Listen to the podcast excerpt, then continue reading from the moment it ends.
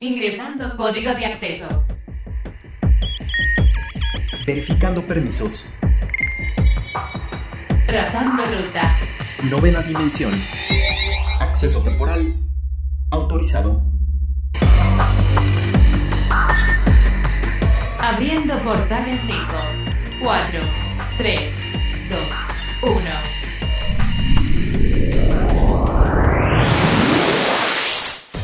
Hoy en la novena dimensión, estos son los datos que tienes que saber.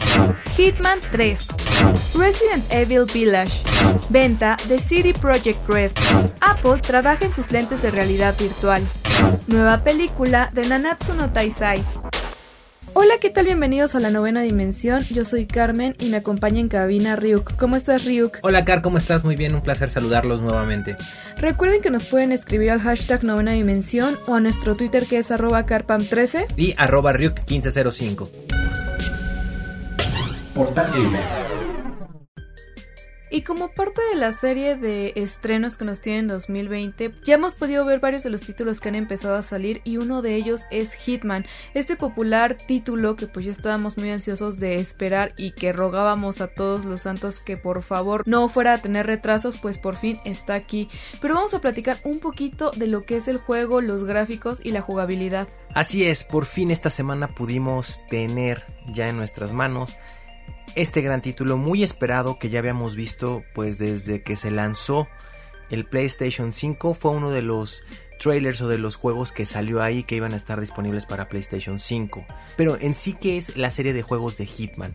Es una serie, una saga de juegos que tratan de un agente que se llama Agente 47, el cual pues es un resultado de experimentación genética y de modificación que lo que hace es generar un superagente para eh, que es contratado para ciertas misiones en específico. Ya por fin pudimos tener este de Hitman 3, lo pudimos jugar un muy buen rato y podemos darnos cuenta que realmente es fiel a sus predecesores, tiene muchísimo sigilio, que es de lo que se trata mucho este tipo de juegos. Para que se den una idea, es un juego muy parecido a lo que es la saga de Uncharted, o lo que en su época fue Tomb Raider, fue Perfect Dark, o uno de los predecesores de este tipo de juegos. Yo creo que es el papá de todos estos juegos, que es el de GoldenEye de 007, que lo pudimos disfrutar para Nintendo 64. Entonces nos encontramos con una verdadera joya. Es un juego muy entretenido. Tiene muchísima aventura y sobre todo muchísimo reto mental. Creo que esa es la palabra clave para definir a Hitman 3. Es un juego que realmente te va a exprimir muchísimo el que realmente pienses porque hay demasiados, demasiados, demasiados retos que no están marcados en tus misiones personales, pero que tú de todos modos puedes ir pues eh, descubriendo a lo largo de la sala. A lo mejor te toca un objetivo de ir a robar unos planos. Bueno, vas a buscar esos planos, pero en el trayecto de subir por ese edificio puedes eh, buscar cosas, puedes ir buscando, hablar con personas, descubriendo personas. Obviamente ya tiene la adaptación tecnológica que es que ya traes un celular donde puedes eh, desbloquear cosas, puedes hackear cosas, muy al estilo de Watch Dogs Legion, eh, a distancia. Y también obviamente desde ahí puedes pues, buscar información y sobre todo tomar fotografías de las personas a las que estás investigando. Creo que este juego es todavía mucho más detallado, digo, si lo comparamos un poco con Watch Dogs, que definitivamente son dos títulos similares, pero tienen sus diferencias. Y, y, pues no sé, digo, yo no he jugado esos títulos porque no son, digamos, de los juegos que yo prefiera jugar, no lo hace precisamente malo, sino que no me llama la atención, sobre todo por eso que comentas, ¿no? Que tiene que ser muy preciso, tienes que estar buscando, o sea, yo llego a un punto en el que me desespera mucho, o sea, si ya no encuentro lo que busco, me desespera muchísimo y siento que justo es de estos títulos que necesitas poner mucho, mucha atención a los detalles, son de esos títulos que tienes que leer los textos que te ponen, que tienes que estar pendiente de cada detallito para continuar con la historia y con la investigación que te toca. Por ejemplo en Watch Dogs no, digamos que el teléfono celular en este juego simplemente funge un poco como pues para recibir llamadas, como para un poco el pues como el GPS, como ese tipo de detallitos, pero tal cual como para estar tomando fotos y así, precisamente no hace esa función. Entonces, pues si eres esas personas que te encanta el misterio y andar ahí indagando, creo que este es un buen título. Muy buen título diría yo, Car, porque sí realmente te atrapa, ¿no? Eh, a pesar de que al momento de que lo estábamos probando, a mí me mataron un par de veces, no es de esos juegos que dices, ay, me mataron, ya no quiero jugar, qué aburrido. No, al contrario, te pica el ánimo y si es como de, lo voy a terminar y voy a pasar esa misión, porque realmente generan mucho reto, ¿no? Yo creo que sí son juegos muy dirigidos a gamers realmente con mucha paciencia y mucho tiempo. Este juego se ve que va a ser o es uno de los juegos que te va a invertir muchísimo tiempo de tu, de tu día poderlo terminar eh, o misiones. Yo te puedo comentar que al menos en esta primera misión me tardé alrededor de una hora 45 minutos Ufas. en pasar una sola misión. Sí, son de misiones largas, entonces. Muy largas, pero tiene cosas interesantes también. Por ejemplo, lo que me llamó mucho la atención fue que para poderte abrir paso alrededor de los caminos, de los pasillos, para que no te detecten puedes ir cambiando de traje. Y eso está Órale. genial. O sea, de repente es voy a ir al techo. Y en el mismo techo, pues sabes que hay guardias que son guardianes del techo. Noqueas a uno y le quitas el traje. Órale, ese Y sí está chido. No, está súper divertido ese punto. Obviamente también gamers, no todo es miel sobre hojuelas y la opinión de la novena dimensión es que el juego es muy divertido, tiene muy buenas cosas, pero al menos a mí en lo que sí me quedó a deber es en el contenido de gráficos. Sí, se ve un poco, pues, digamos, deplorable. Se ve, o sea, ahorita, ah, también tomando en cuenta que ya están las consolas de nueva generación, pues sí ven unas gráficas, pues, muy al estilo del PlayStation 3, ¿no? Como, pues, un poquito de baja calidad. Y no estoy segura esto que se deba. No sé si sea para eh, optimizar el juego, pero tenemos juegos muy buenos que el motor de, de jugabilidad y muchos detalles pues son bastante ágiles y tienen muy buenos gráficos. Entonces no sé a qué se deba que hayan sacrificado los gráficos de este juego. Yo creo que debe de ser mucho car por la compatibilidad también que tiene con el VR este juego. Entonces sabemos que muchas veces los juegos que están diseñados para VR, ya hemos tenido la oportunidad de probar bastantes, no se caracterizan principalmente por tener las gráficas más detalladas. Entonces creo que puede eh, de- deberse a esto. Y bueno, obviamente si tienes VR, disfrútalo. La verdad nosotros todavía no lo hemos probado con el, con el casco de realidad virtual, es lo que nos faltaría. Y obviamente ahí vamos a tener pues más cosas para comentarles ya cuando lo probemos con la realidad virtual. Así es, pues aquí tienen este título, uno más, escríbanos al hashtag novena dimensión si ustedes ya los probaron. Pero otro título que está causando revuelo en redes sociales y que muchas personas ya están ahí poniendo el dedo eh, sobre el renglón es el de Resident Evil 8, el de Village, famosísimo que pues pudimos ver ahí un poco de las gráficas en los lanzamientos de algunas de las consolas de nueva generación. Y pues con motivo del 25 aniversario del juego, Capcom pues al fin lanzó como un trailer dándonos a conocer un poco de lo que vamos a poder ver de este juego y no solo eso, sino que ya también lanzó un demo especial como para darle esa primera probada, poderlo jugar antes de la fecha de estreno que ya nos dieron que es el 7 de mayo. 7 de mayo, así que al menos para mí, Car, es un excelente porque ese es el mes de mi cumpleaños, así que será un gran regalo.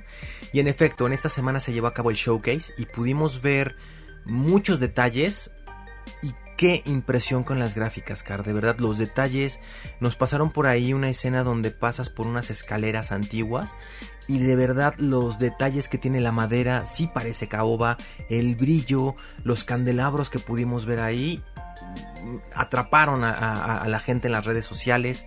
Este, también, obviamente, los personajes que tuvimos ahí, como por ejemplo la mujer vampiro. Sí, creo que es de los que causó más emoción por pues ese misticismo y ese porte que tenía esta mujer y sobre todo pues que podemos ver aparte uno de estos personajes, ¿no? Tanto ha sido como el éxito de este juego y como pues lo, la, lo importancia que hasta otros juegos también se han sumado como a esta polémica o esta nueva Tendencia, esta digámoslo nueva así. tendencia, sí, porque ya incluso hasta Ubisoft pues también va a llevar como esta, esta saga a su juego de Division 2 con algunos skins y DLCs que va a sacar del juego. La verdad es que es algo que está bastante bien y van a tener un evento del 2 al 15 de febrero para poder ganar, bueno, en vez de comprar como poder adquirir estas, estas skins por medio del, del evento. La verdad es que está muy padre porque, o sea, son, son, son skins sacados directamente de, de Resident Evil y que pues bueno, vamos a poder a ver algunos de los personajes ahí como skin dentro dentro de, del juego, lo cual es que, pues es más interesante, ¿no? Como a, a, pesar de que son dos empresas diferentes,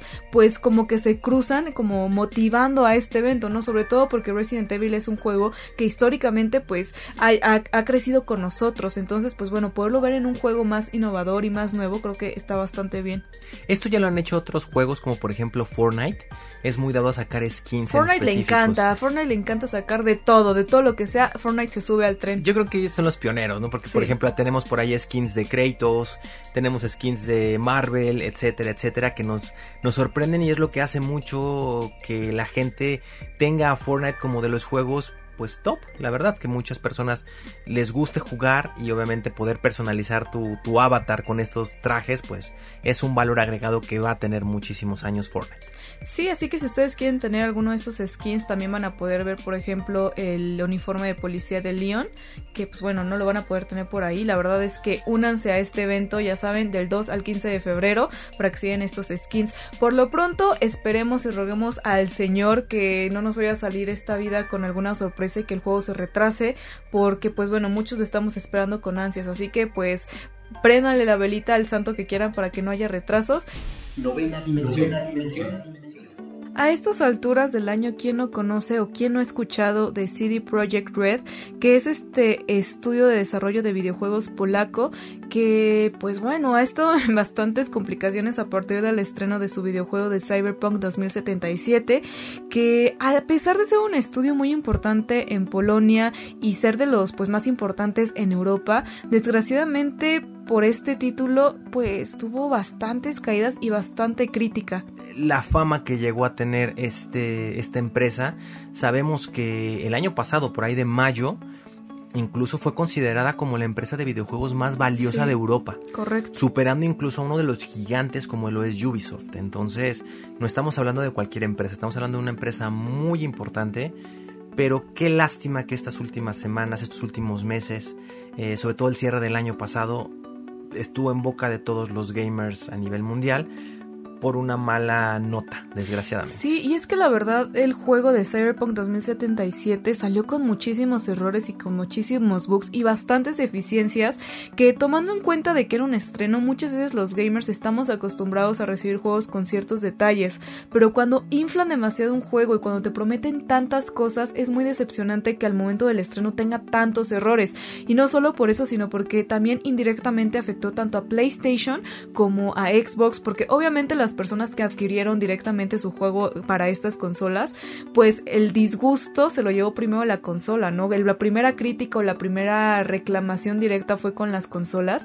Y pues inmediatamente tanto PlayStation como Xbox empezaron a tomar cartas en el asunto de algo que directamente no era como su culpa por decirlo de alguna manera, pero también se vieron ellos muy bien porque tomaron acción de algo que no les correspondía, pero actuaron muy bien ante la situación, tanto que PlayStation quitó de su tienda el, el juego y en algún caso empezó a reembolsar, pero de pronto dijo PlayStation, es que justo no es mi culpa, pero pues bueno, voy a reembolsar algunos y de hecho llegó un punto en el que ya detuvo los reembolsos y Xbox aplicó lo mismo, ¿no? Como que estuvo viendo la situación de pues con este proyecto, entonces CD Projekt Red pues digamos que también afectó a estas dos empresas de manera importante.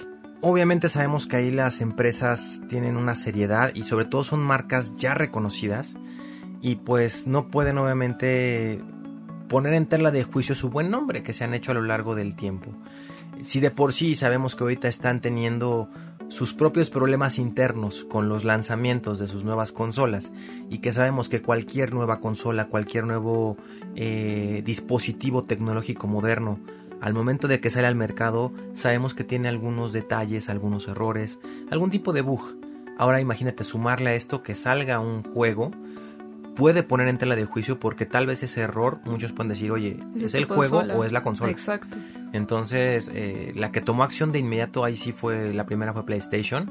Sobre todo al ser de, de- del, del reino de- del imperio del sol naciente, sabemos que ellos son muy metódicos y muy respetuosos con sus consumidores. Entonces, obviamente, tomaron la decisión más responsable que es, voy a retirar esto de mi tienda, como bien lo comentas, y ya no está. Entonces, esto ha ido desembocando, Car, en muchísimos, muchísimos rumores. Y es de lo que les vamos a venir a hablar el día de hoy. Sí, parte de toda esta problemática llegó hasta pues el tipo Profeco de Polonia, donde pues estaban haciendo que eh, CD Projekt Red pues hiciera válido todo eso que estaba diciendo para corregir los errores y los bugs dentro del, dentro del juego e incluso dijo que si no corregían los bugs en el tiempo y con las condiciones que habían puesto iban a tener iban a perder el 10% de su ingreso anual. Esto obviamente es una derrama económica fuerte para CD Projekt Red y aparte se suma con la pérdida del 50% de inversionistas dentro de su plataforma, lo que podría llevarlo a la quiebra y pues por ahí también se rumora un poco pues de la compra de este de este desarrollador. Así es, Car, desgraciadamente esto lo, lo está llevando, ¿no? Y qué triste, ¿no? O también te das cuenta de cómo es el, el mundo de, del gaming, ¿no? Meses atrás estabas en la cima de, de, las críticas de las empresas del videojuego y ahorita pues por ahí puedes tener o, te has convertido en un candidato para hacer una adquisición de una nueva empresa. No al 100% de lo que hemos estado investigando en las redes sociales, en internet, hemos visto que corre el riesgo de que tal vez pueda vender el 50% solamente de la, de la empresa, pues tal vez para poder nivelar esta, pues esta mala mala jugada, vamos a ponerla así. Sí, o sea, realmente fue un error por parte de ellos. En realidad nadie sabe a ciencia cierta qué pasó por la mente de, de los directivos y de los desarrolladores como para sacar ese juego así. Eh, sabemos que pues sí puede haber bugs, pero de verdad la cantidad que, tiene Cyberpunk son demasiados y, y, en realidad no lo sabemos. También sabemos por ahí que hubo muchísima presión por parte de los fans porque ya querían, ya querían ver el juego terminado, ya querían poderlo jugar, tenerlo en sus manos y que incluso por ahí se llegó a decir que pues, están casi que amenazados de muerte los desarrolladores para que pudiera salir el título y que con tanto retraso se puede entender que están como eh, estaban trabajando bajo mucha presión. Sin embargo, creo que sí debieron haber pues detenido como el proceso de lanzamiento si el juego no estaba al 100% para poderlo sacar al mercado. O hubieran hecho lo más sano también, ¿no? Tal vez porque sabemos que el lanzamiento de Cyberpunk eh, en PC sí se ve bien, entonces tal vez hubieran podido ser más responsables y decir, ¿saben qué? Va a salir el juego solamente para PC, porque estamos teniendo problemas de desarrollo, tenemos, seguimos teniendo muchos problemas de bugs para las consolas de videojuegos. Obviamente también nosotros como consumidores debemos también de tener un poco de paciencia, sabemos que estos bugs a la larga se van a corregir, porque para eso están los parches, las actualizaciones que va a tener el juego, lo sabemos, pero yo creo que aquí el grave error fue haber creado una expectativa tan alta. Sí. Y tan solo traer dos aplazamientos a cuestas de fecha de lanzamiento, precisamente porque te estaban prometiendo un juego con una eh, experiencia sumamente nueva y sumamente diferente. Creo que eso fue lo que creo que fuera tan duro el golpe no haber creado tanta expectativa. Sí, pues es que cuando inflas mucho un juego o un título y prometes tanto y que quiano y que la cosa y de repente te encuentras con tantos tropiezos y con tantos detalles, pues sí te decepciona, ¿no? Es algo así como que, no sé, si tus papás te dicen, te voy a llevar a la feria cuando eras chiquito y que así ah, que la feria a la mera hora no te llevan, pues te llevas una decepción total de, oye, me estuviste prometiendo tal cosa y jamás llegó. O cuando le pedas algo a Santa Claus y te trae algo totalmente distinto a lo que tú habías pedido, pues ese tipo de decepción es la que se siente cuando, cuando pues de pronto un juego no es lo que esperas y también cuando el juego realmente tiene un costo alto. Incluso ya en las tiendas está ya a mitad de precio el juego de lo malo que que salió con todos estos bugs. O sea, entonces sí es algo que le está afectando directamente a CD Projekt Red. Porque, pues bueno, o sea, de estar en la cima por un error, por una mala jugada por una mala decisión, ahorita se están viendo involucrados hasta la pérdida de una parte de la empresa. Entonces, pues bueno, no creo que también nos sirva de lección en general a todos. Que más vale decir no o pedir disculpas que aventarte al ruedo si, pues si las cosas no están listas, ¿no? Y esto yo creo que muchos gamers ya lo van a comenzar a entender, sobre todo en videojuegos que en algún momento tal vez tengan ya alguna fecha de lanzamiento y en cierto momento digan, ¿saben que la vamos a retrasar?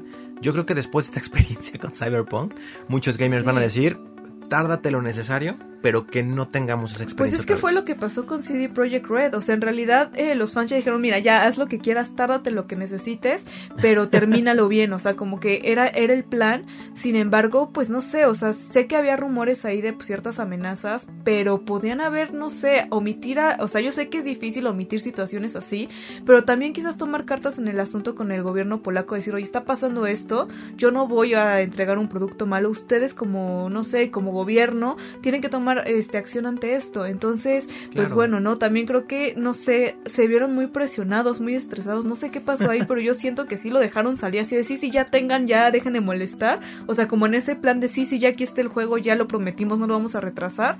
Pero mira, ahora son esas las consecuencias que, pues, que está pagando la empresa.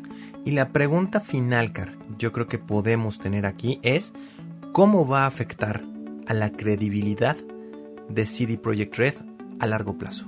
Pues yo creo que sí le va a costar un rato, o sea, independientemente de que se compre o se venda o se cambie, al menos sí van a pasar quizás un par de años para que se redima de este error y nos pueda volver a conquistar a los gamers. Yo en lo personal no me siento tan decepcionado, o sea, sí me decepcionó el momento pues porque hice el gasto y está el juego, pero también entiendo que estas cosas pueden pasar, le puede pasar a cualquiera y no vamos a tachar a una gran empresa por un error, no tenemos Claro. otros muy buenos títulos que valen muchísimo la pena y por uno que haya tenido errores no lo vamos a tachar, así que independientemente de si CD Projekt Red se sigue llamando CD Projekt Red o si vende o si no, yo sí le daría un voto de confianza para próximos títulos. Pero por lo pronto la tecnología sigue avanzando y se sigue moviendo y es momento de escuchar la cápsula que nos traen los aliens de Cápsula Geek sobre los remolinos de luz. ¿Se imaginan de qué va?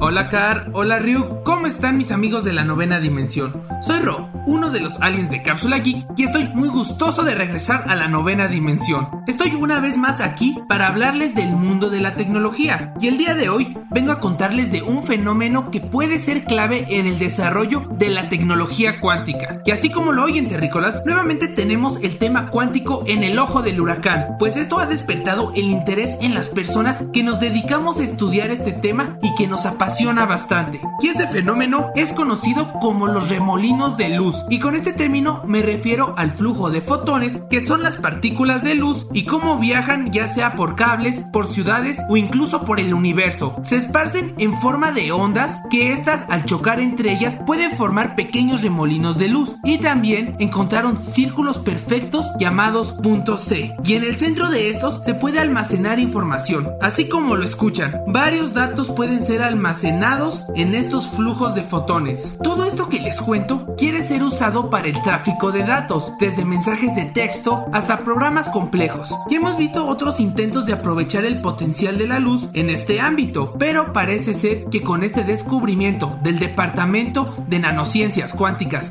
en la Universidad de Tecnología de Delft en Países Bajos. Y como ya he mencionado antes, la tecnología y ciencia crecen potencialmente. Imagínense todo lo que vendrá si se el cometido de aprovechar este fenómeno en favor de la tecnología y la ciencia. Aparte, algo que me maravilla del tema es algo que hace unos años era tan misterioso y poco explorado como la tecnología cuántica. Hoy en día tenemos avances y nuevos descubrimientos cada vez más frecuentes. ¿Será que algún día podremos dominar esta ciencia y hacer maravillas? Cuéntanos, Terrícola, ¿tú qué crees que nos depare el futuro de la tecnología cuántica? No olviden que pueden comunicarse con nosotros a través del hashtag novena dimensión o en nuestra página de Twitter arroba cápsula geek mx y en YouTube donde estamos como cápsula geek. Y recuerden, súbanse a la nave.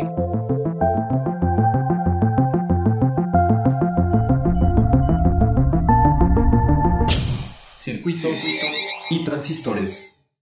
A mediados del 2020 ya les platicábamos de un rumor que corría alrededor de Apple, que era que estaba desarrollando algo así como de la tercera dimensión y de realidad virtual, y esto es a partir de que Apple compró a Next VR, que es una compañía que es de deportes de transmisión en realidad virtual. Y digamos que esa fue la primera pista o el primer indicio que teníamos de que pues Apple iba a empezar a hacer algo relevante con los gogles de realidad virtual. Y resulta que pues ahora ya lo podemos confirmar que no estamos equivocados porque resulta que Apple sí va a tener sí va a crear unos visores de realidad virtual que saldrán hasta el 2022 que realmente esto entonces ya lo venían trabajando porque pues esto es algo que se tiene que hacer con tiempo. Y ya para que salga en un año yo considero que ya tenían eso pero lo estaban deteniendo para posteriormente darnos esta información Así es, por fin la marca que faltaba involucrarse en la tecnología VR, por fin ya la vamos a tener. Vamos a ver qué pasa con ellos, porque al menos ya tenemos dos fuertes candidatos que es Oculus, lo sabemos perfectamente, y también el PlayStation VR. Ya son dos marcas que ya llevan pues bastante tiempo en el mercado y ya desarrollando pues videojuegos y ya están incluso pensando en el next step tal vez. Entonces vamos a ver cómo llegan estos lentes o cascos de realidad virtual de la marca Apple y ver qué nos van a ofrecer o qué valor agregado van a tener, van a competir en cuanto a precio, en cuanto a calidad o qué nuevo servicio nos van a traer. En cuanto a precio yo no creo porque Apple lo que sabemos es que siempre se caracteriza por tener pues precios bastante altos, no podría decir que competitivos porque quizás a veces no pues no venden un producto como tal, sino creo que venden una marca y es definitivamente lo que ha hecho lo que ha hecho Apple. Sin embargo, se dice por ahí que pues ya están haciendo como eh, el diseño de los procesadores que dicen que son que van a ser todavía más potentes que los M1.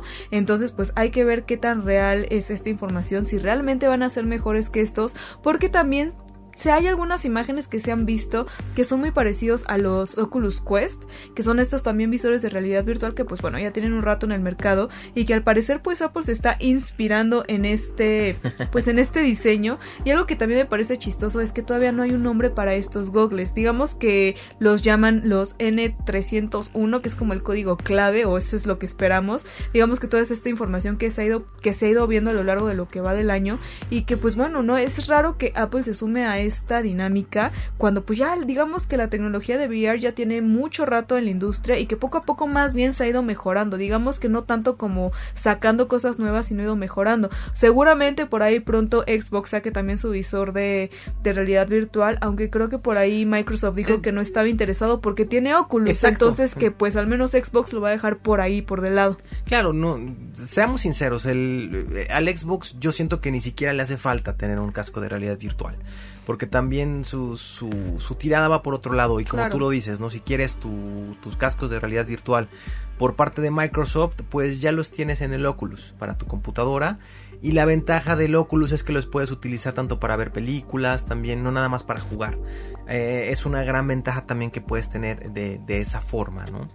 Y en sí qué desarrollo podría tener también por ahí Xbox, ¿no? Para subirse al mercado de videojuegos de realidad virtual cuando ese mercado ya lo tiene muy bien posicionado PlayStation. Sería sí, difícil. e incluso Samsung, Samsung que tiene este famosísimo visor para tu celular, Ajá. que ni siquiera es como tal cual un visor, sino es como un soporte que para que coloques tú el celular, o incluso también el que tiene Google que es de cartón que tú lo puedes armar y puedes poner Exacto. igual tu celular, que ni siquiera es algo plástico ni algo más desarrollado, es una cosa de cartón y que pues puedes usar, ¿no? Como para simular esto de, de- de la realidad virtual, que O el lógicamente 360 también, el ¿no? 360 que en realidad cuando pones el celular es muy diferente a los a los visores lógicamente, Claro. pero al menos lo puedes simular. Entonces como que de pronto ya ya tanta tecnología me sorprende que Apple haya tomado esta decisión, porque también pues el iPhone no se caracteriza por necesitar o requerir de esto, ¿sabes? Como que al no tener esto no creo que fuera esa necesidad. También hay que ver si es muy Apple esto de que vaya a ser cerrado para únicamente la marca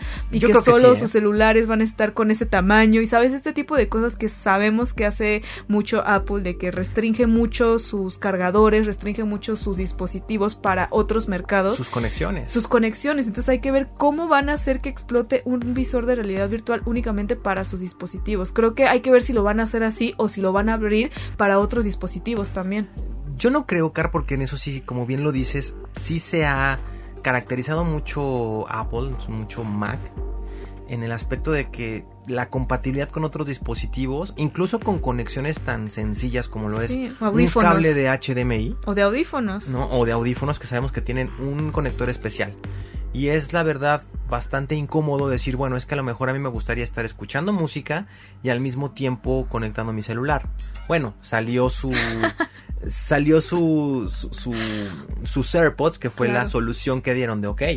Ya tienes No, unos, unos audífonos inalámbricos y ya puedes conectar tu No, no, no, esos adaptadores que son para que cargues y escuches música a la vez. Pero seamos sinceros, esos adaptadores miniaturas se te pierden así. Si pierdes unos audífonos eh, de cable y toda la cosa, Claro. o sea, yo voy a perder un adaptador 100%. Y no son baratos aparte. no son baratos. Entonces, eso es otra cosa que, fíjate, ahorita que lo estás comentando, nos pondría mucho a pensar de qué tipo de conexión va a tener ese casco. ¿Va a ser una conexión compatible o vas a tener que comprar otro aditamento más si para quieres, poder conectar tu- tus- visores de, de- de realidad virtual a lo que es Mac? Eso es lo que últimamente a Mac se le ha criticado mucho, ¿no? Ese como, oye, ya hice una inversión importante de mi producto y todavía tengo que invertir en más gadgets para poderme conectar a algo tan fácil como es conectarme a una pantalla para poder este presentar algo. Sí, cuando en el mercado pues las pantallas siempre tienen las mismas entradas, ¿sabes? No es algo que, que sea no innovador y que la pantalla sea de otro planeta y de otra dimensión, sino siempre son las mismas entradas en las pantallas y que Mac diga, bueno, yo voy a hacer otra totalmente diferente pues porque soy Mac, o sea, entendemos el punto, pero creo que a veces solo complica más la cosa, si de pronto lo olvidas o lo pierdes, de verdad te meten unos aprietos, o sea, yo he visto desde que estoy en la universidad esas situaciones, ¿no? Que si olvidaste tu adaptador, que si olvidaste el cable especial, olvídate de tu presentación, olvídate de tu trabajo, porque nadie va a tener en la faz de la tierra ese adaptador y no va a ser que tú puedas ir a la papelería de la esquina o que al Oxxo a conseguirlo porque no lo vas a encontrar. Claro. Entonces creo que eso es importante ver y ver cómo es que van a desarrollar este visor. A menos que tengas la suerte, Car, retomando ese temita que, que tocaste, que tengas la suerte de que la pantalla donde estás o donde vas a presentar tenga esa conexión eh, Wi-Fi para que puedas presentar sin necesidad de un cable. Sí, si tienes la suerte. Si tienes la suerte es como de wow, ya me salvé. Y lo siguiente, ¿no? Ver si la clave de Wi-Fi de ahí está abierta para que la puedas compartir. Exacto, porque obviamente en instituciones muchas veces están muy restringidos estos accesos por seguridad. Exactamente. Entonces definitivamente hay que ver cómo los- los- lo desarrollan. Todavía falta pues un proceso porque también hacer visores de realidad virtual no solo es como hacer las gafas y ya, sino que requieren cierto equilibrio por el peso, porque como es algo que tienes en la cabeza, si fueran demasiado pesados pues te podrías lastimar el cuello, te podrías marear, entre otras situaciones. Además de que como va a incorporar esto de, de que detecta tu cuerpo, o sea, como la espacialidad de tus movimientos de las manos, pues también pues tienen que mapear y ver la mejor forma de cómo van a colocar las cámaras externas que, que, que ubica tus brazos, ¿no? Para que puedas mover los brazos y con tus mismas manos mover los objetos en la realidad virtual. De hecho, también comentaban que dentro de este visor de realidad virtual iban a agregar como un teclado tridimensional o algo así que iba a ser parte de eso, ¿no? Entonces creo que eso también sería algo innovador, pero hay que ver si todos los usuarios que no seamos de Mac podemos tener acceso a esto o si solamente los que están más acostumbrados a usar Mac y tengan quizás un iPhone y tengan una, una MacBook Pro o alguna computadora de, de Apple, pues van a poder usar este dispositivo. Así que démosle el beneficio de la duda a Apple para ver qué nos ofrece con su visor de realidad virtual y qué podemos esperar de él. Plano paralelo. Uno de los animes más populares que vio la luz en Netflix es Nanatsu no Taisai o Los Siete Pecados Capitales, que por fin ya tiene su última temporada que pues bueno amigos apenas salió en Japón, que eventualmente pronto veremos aquí, pero de lo que sí estamos seguros es de que también a pesar de esta última temporada también vamos a tener una nueva película. Así es, tenemos la, la información de que ya está autorizada y ya está en, proce- en proceso y va a ver la luz por ahí del verano de 2021 en Japón y es la nueva película de Nanatsu no Taisai o como se conoce aquí en Latinoamérica, Los Siete Pecados Capitales. Esta película va a llevar el nombre de Nanatsu no Taisai Hikari ni Noroware Shisha Tachi. Órale, O sea, un trabalenguas. Perdonen mi japonés, es un nombre complicado en japonés. Vamos a ver de qué forma lo nombran en Latinoamérica o en España. o en España. Guiño, guiño. Eso, eso yo creo que va a ser lo más interesante y lo que por muchos eh, y lo que después de este comentario vamos a estar esperando todos para conocer cómo le pondrán ese nombre en España.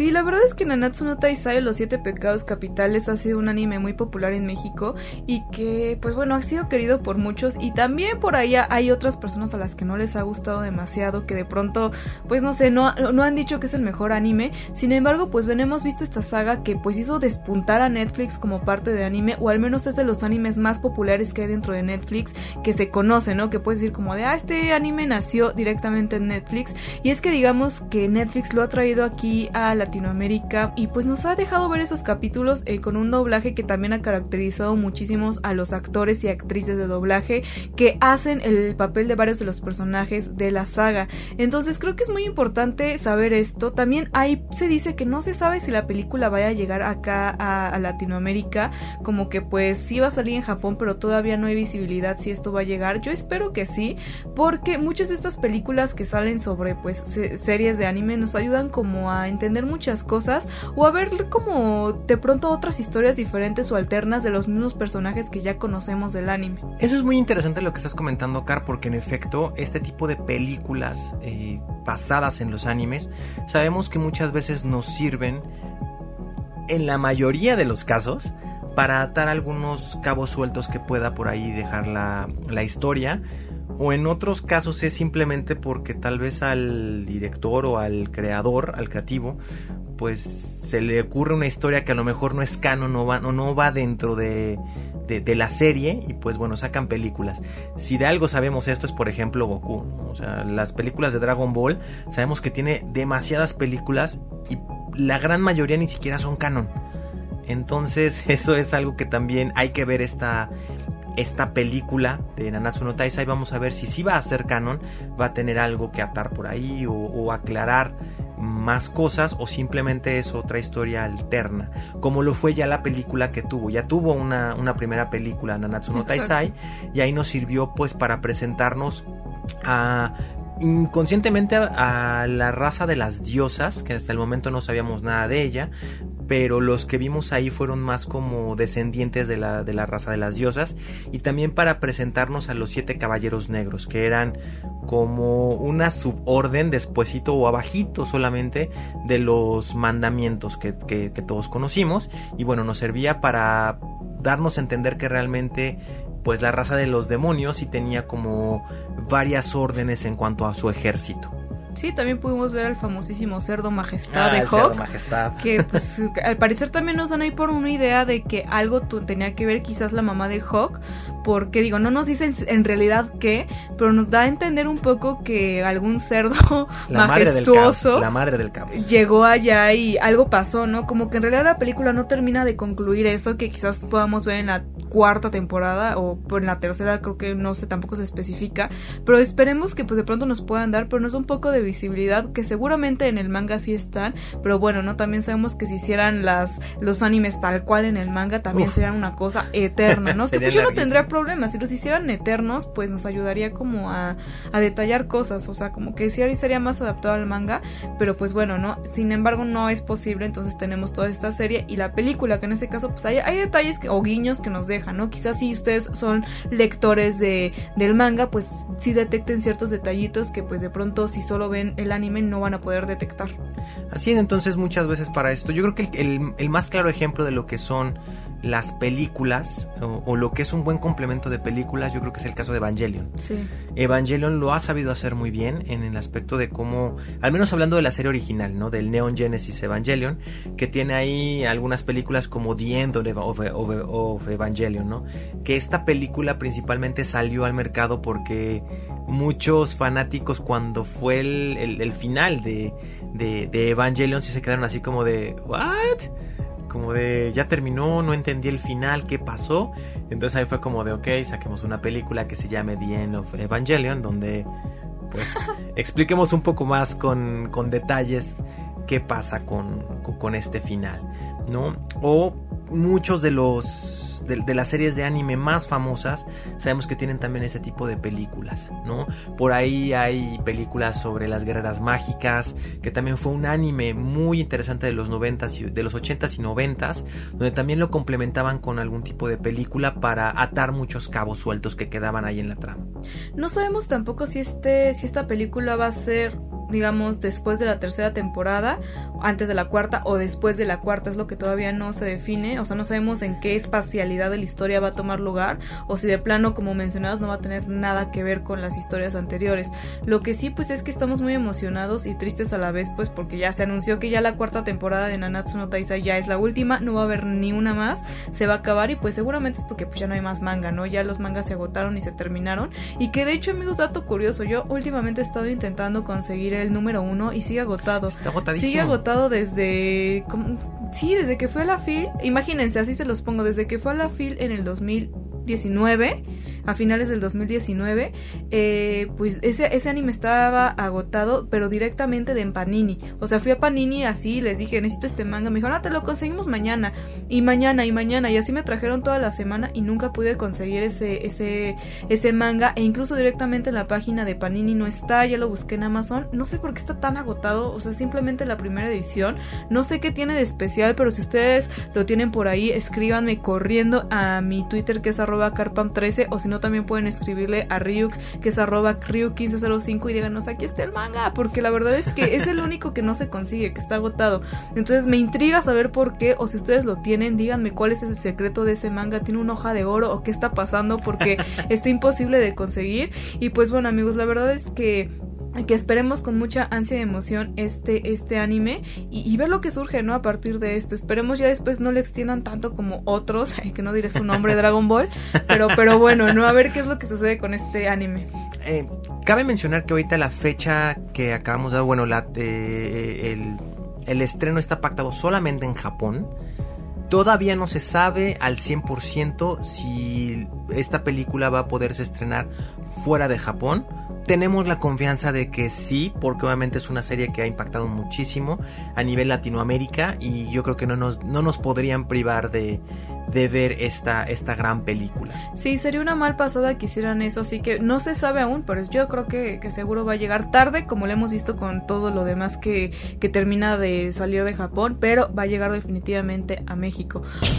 Circuito y transistores. Y ahora sí es momento de escuchar la recomendación semanal de anime de los aliens de Cápsula Geek.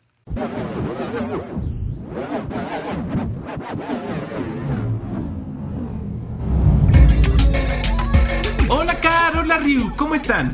Estoy muy contento de regresar a la novena dimensión. El día de hoy vine a Velocidad Intergaláctica porque les traigo una recomendación de un anime increíble que sé que es el favorito de muchos terrícolas que no se escuchan. Attack on Titan está por terminar, pero tranquilos, no les vengo a contar spoilers, sino a recomendárselas a todos los terrícolas que no la han visto, porque sin duda se están perdiendo de una gran joya de la animación japonesa. Shingeki no Kyoji o Attack on Titan, como la conocemos en Occidente, es una serie de manga escrita e ilustrada por Hajime Isayama. El manga se publicó por primera vez en septiembre del 2009 en la revista Betsasu Shonen Magazine de la editorial japonesa Kodansha y cada capítulo se publica de forma mensual alcanzando 134 capítulos hasta septiembre del 2020. La obra fue adaptada a una serie de anime dirigida por Tetsuro Araki y producida por WIT Studio en colaboración con Production EG. Su emisión comenzó en Japón el 6 de abril de 2013.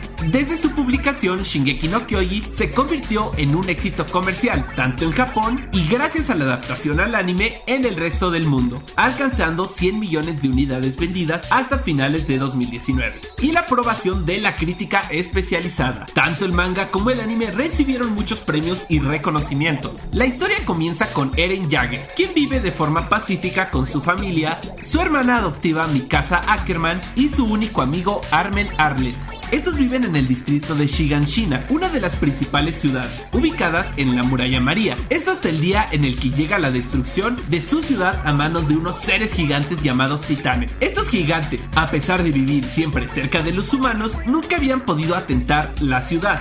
Esto gracias a una gran muralla que cubre y protege a toda la población. Sin embargo, un día llegaron junto con un misterioso titán colosal nunca antes visto, quien destruyó la muralla permitiendo entrar a los titanes creando caos y destrucción, al mismo tiempo que cobrando la vida de cientos de habitantes, entre ellos la mamá de Eren y Mikasa, quienes presenciaron cómo su madre fue devorada por un titán. A causa de esta gran catástrofe, los sobrevivientes tuvieron que abandonar estas tierras teniendo que empezar de cero. Eren Mikasa y Armin deciden enlistarse en el ejército para luchar contra los titanes y así vengar a su madre. Todo esto es solo el comienzo de una gran, gran aventura llena de acción y muchos misterios que se van resolviendo poco a poco a lo largo de la historia. Actualmente el anime cuenta con tres temporadas completas con 59 episodios en total y está saliendo una cuarta y última temporada que tendrá 16 episodios. Pueden verlo a través del servicio de streaming de Crunchyroll o también a través de Funimation. Esta última opción cuenta con doblaje al español latino.